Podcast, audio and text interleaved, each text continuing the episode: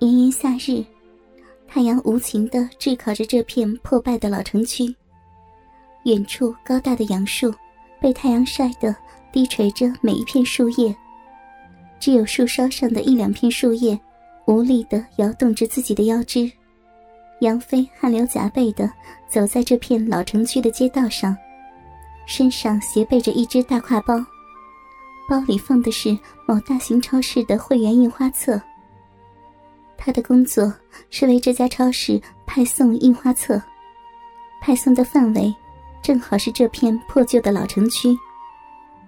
他其实并不是这家超市的员工，而是在这座城市的一所知名的高校念大学。由于家庭条件不好，杨飞只能选择在暑假里打工。可能是他的运气比较好。也可能是他从小干农活，练就的还算结实的身子骨。他没有费什么劲，就找到了两份工作。上午的时候给超市投送印花册，下午的时候在肯德基里当实习生。两份工作加起来，每天杨飞能够赚到一百多块钱。这样下去，他这一个月就能赚三千块钱。差不多够下个学期的生活费了。这是他第一天跑这片老城区，投送印花册，其实不算辛苦，就是背着书包，顺着每一条街、每一条胡同，进门送给人家就行了。遇到家里没有人的，就从门缝里塞进去。不到两个小时，他就派送了一半多了。再跑两个小胡同。杨飞今天的任务就完成了。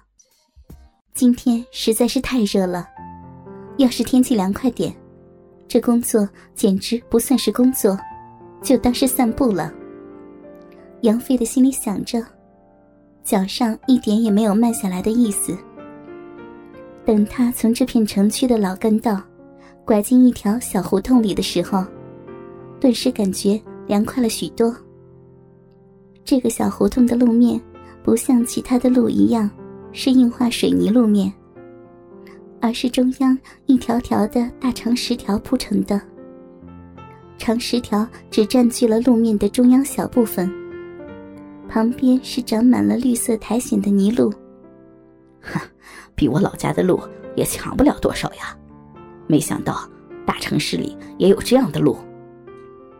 杨飞的心里想着。一边开始往胡同边的住户家里送印花册。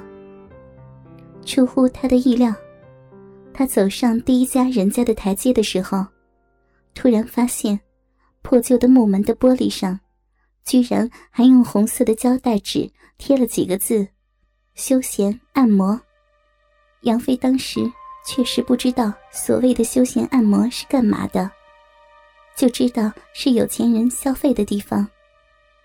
他也没有多想，就直接开门进去了。再次出乎他的意料，所谓的休闲按摩店里边根本没有任何的东西。一个大大的帘子把房间隔成了两个区域。帘子后面不知道是什么，帘子的前边放着一把椅子。除此之外，别无他物。杨飞把樱花册放到椅子上。转身就往回走，忽然听见帘子后边的脚步声，是那种高跟鞋的声音。一个女人从帘子后边走了出来。杨飞看了她一眼，就觉得呼吸加速。她看起来有三十多岁，上身穿着白色的短袖衬衫，只在最下边扣了两个扣子，白色的胸罩。包裹着巨大的奶子，就这么映入了杨飞的眼帘。下身居然只穿了一条黑色的半透明的连裤袜，红色的内裤在里边清晰可见。圆滚滚的大腿把连裤袜撑得紧紧的，红色内裤包裹着的小臂像个馒头似的鼓鼓的。杨飞一下子像是被电击一般站在原地。那女人看着他的样子笑了起来，弯腰拿起了他放在椅子上的印花册，看了起来。时间可能静止了，杨飞也不知道过了多长时间，才反应过来，一转身就飞也似的跑了出去，一直跑了十几米远，他的心里还一直扑通扑通的狂跳不已。他从来没有如此近距离的观看过一个女人的身体，何况是如此性感的女人。虽然他也在宿舍里。跟着同学一起看过黄色录像，但远远没有刚才的一幕让他心情激荡。杨飞蹲在胡同的墙角处，平复着心情。这时候，才觉得鸡巴像铁一般的硬，一跳一跳的摩擦着他的内裤。过了许久，他才觉得鸡巴慢慢的软了下去，心跳也不再那么强烈了。看了看包里的印花册，还剩下几十张没有发完呢。自嘲的笑了笑，继续工作吧。他又返回到刚才的休闲按摩店门前，从这儿开始继续派发印花册。走到第二家的时候，虽然也是一样的木门，但是门上没有贴任何的东西。杨飞想，这应该没什么问题了。迈步走了进去，除了里边的帘子颜色不一样，椅子的款式不一样，其他的完全一样。还有一点不同的是，这次椅子上坐着一个穿着还算正常的女人。她大约也在三十多岁，很消瘦，衣服穿在身上，给人一种比较宽松的感觉。下身穿着一条超短裙。紧紧包住了屁股，两条洁白而又纤细的大腿，毫不淑女的盘坐在椅子上。白色的内裤完全的暴露在他的眼前。见到杨飞进来，他抬了一下头，杨飞机械的把印花册给了他，就转身走了。经过了第一家的洗礼，这一次，杨飞显得比较平静了。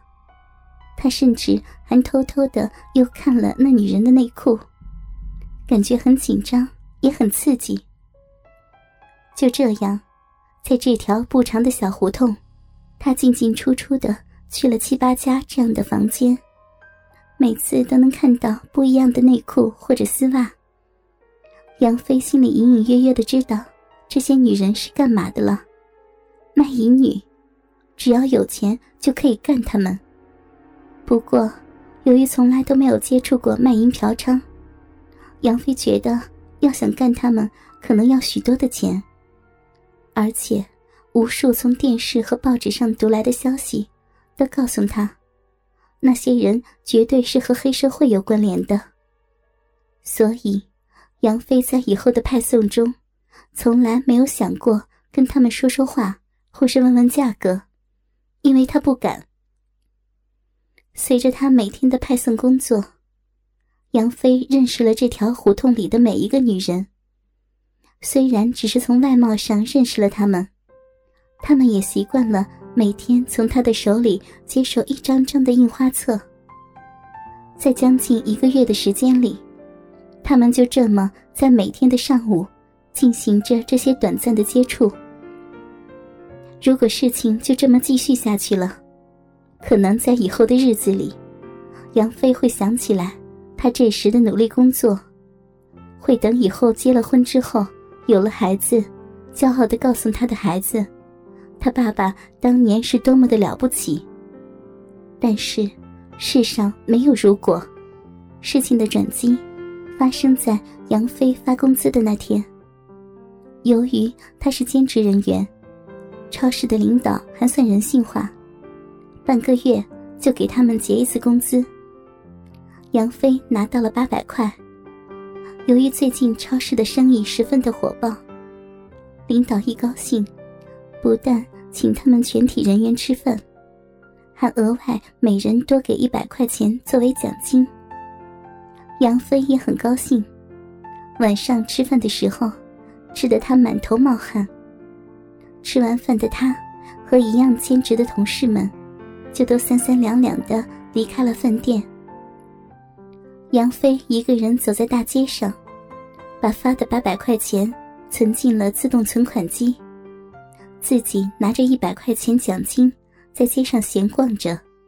哥哥们，倾听网最新地址，请查找 QQ 号二零七七零九零零零七，QQ 名称就是倾听网的最新地址了。